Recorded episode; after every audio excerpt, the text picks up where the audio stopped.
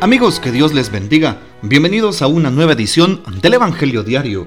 Estamos a sábado 2 de julio y justamente hoy recordamos en la iglesia a la bienaventurada Virgen María en sábado, sobre todo en esta semana número 13 del tiempo ordinario.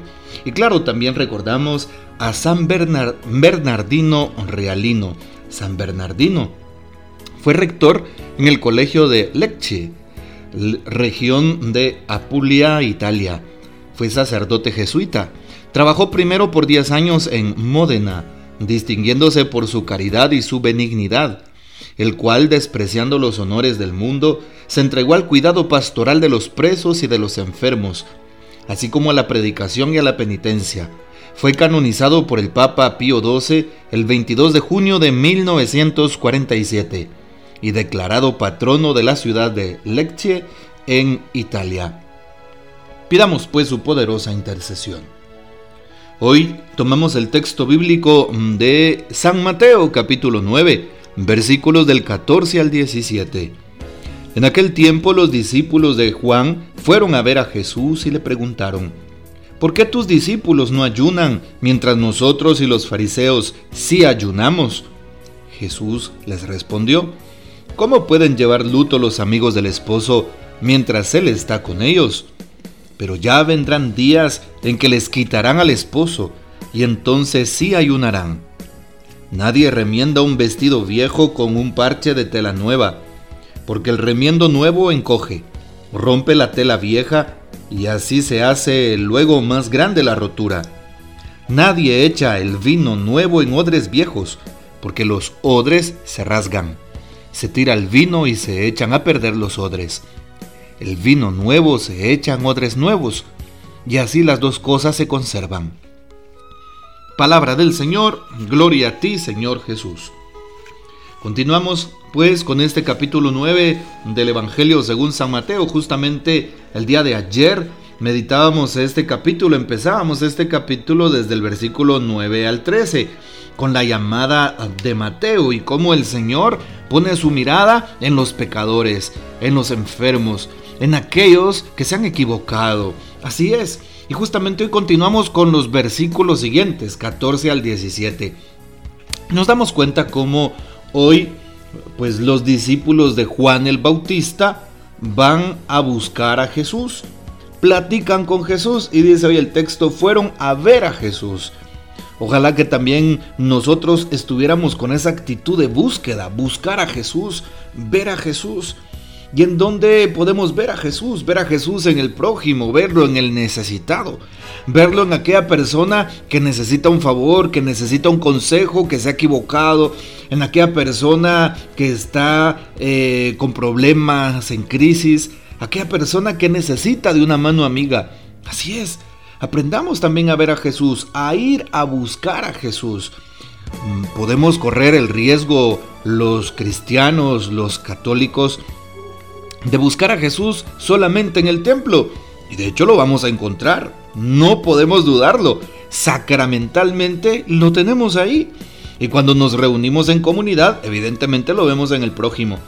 Pero nos cuesta realmente ir a buscar a Jesús en el otro, en el que sufre, en el enfermo, en aquel que está contagiado de COVID, en aquel que tiene una enfermedad terminal, en aquel que está pasando una crisis familiar, en aquellas personas, en aquellos matrimonios que están eh, pasando problemas de ruptura o separación, en aquella persona que posiblemente se equivocó y, y, y optó por un pecado en lugar de optar por Jesús y lo excluimos. Muy pocas veces vamos a buscar a Jesús y tenemos la capacidad de encontrarlo en los demás. Hoy el Evangelio nos deja claro cómo los discípulos de Juan, aunque eran discípulos de San Juan y estaban convencidos de eso, fueron a ver a Jesús, fueron a buscar a Jesús. Así es. Y luego viene y se desarrolla una, eh, pues una plática, un diálogo entre ellos. ¿Por qué tus discípulos no ayunan mientras que nosotros y los fariseos sí ayunamos? Claro. Jesús les eh, pone las cartas sobre la mesa y les explica que Él es el novio. Hace esa comparación entre el novio y una boda. Y nos damos cuenta que Jesús es el novio de la boda, es el esposo. Y nos damos cuenta cómo eh, significa, si habla de esposo, si habla de una boda, son las bodas del Cordero de las que nos habla también San Juan en el capítulo 6 de su Evangelio. Como Jesús es el Cordero que quita el pecado, las bodas del Cordero, en donde hay un esposo que es el Señor, donde hay una esposa que es la iglesia, donde hay unos hijos que somos nosotros los que pertenecemos a ella. Y por eso eh, no podemos hacer luto o llevar luto en nuestro corazón si el esposo está con nosotros.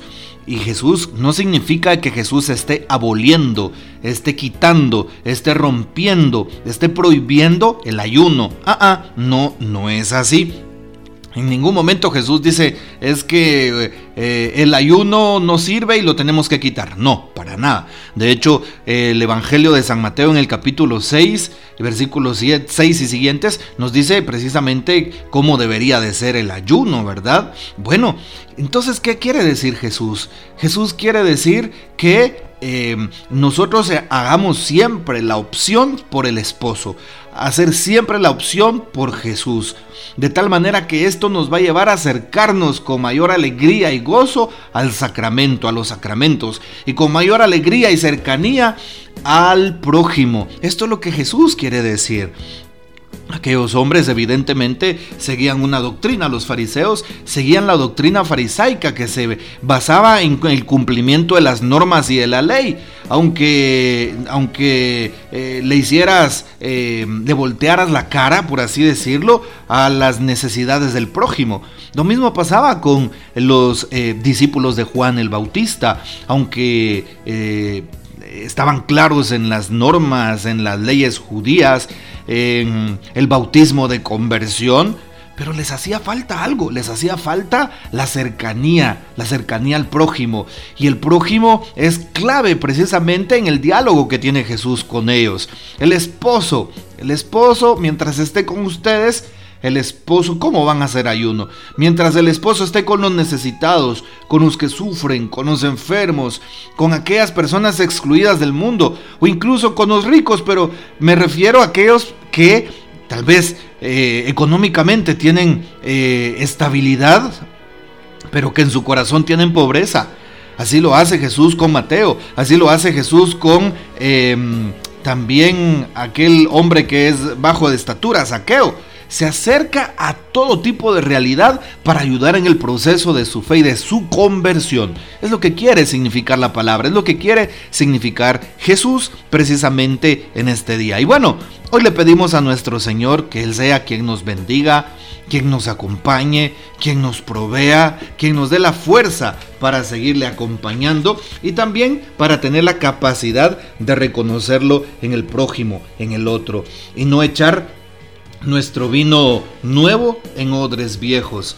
¿Qué significa también esto? Significa de que nuestra fe se renueve cada día. Así es, significa de que podamos llevar esta buena noticia a aquellos que lo necesitan. Y nosotros no podemos eh, ser como, como odres viejos con el vino nuevo de la palabra. ¿Qué significa esto?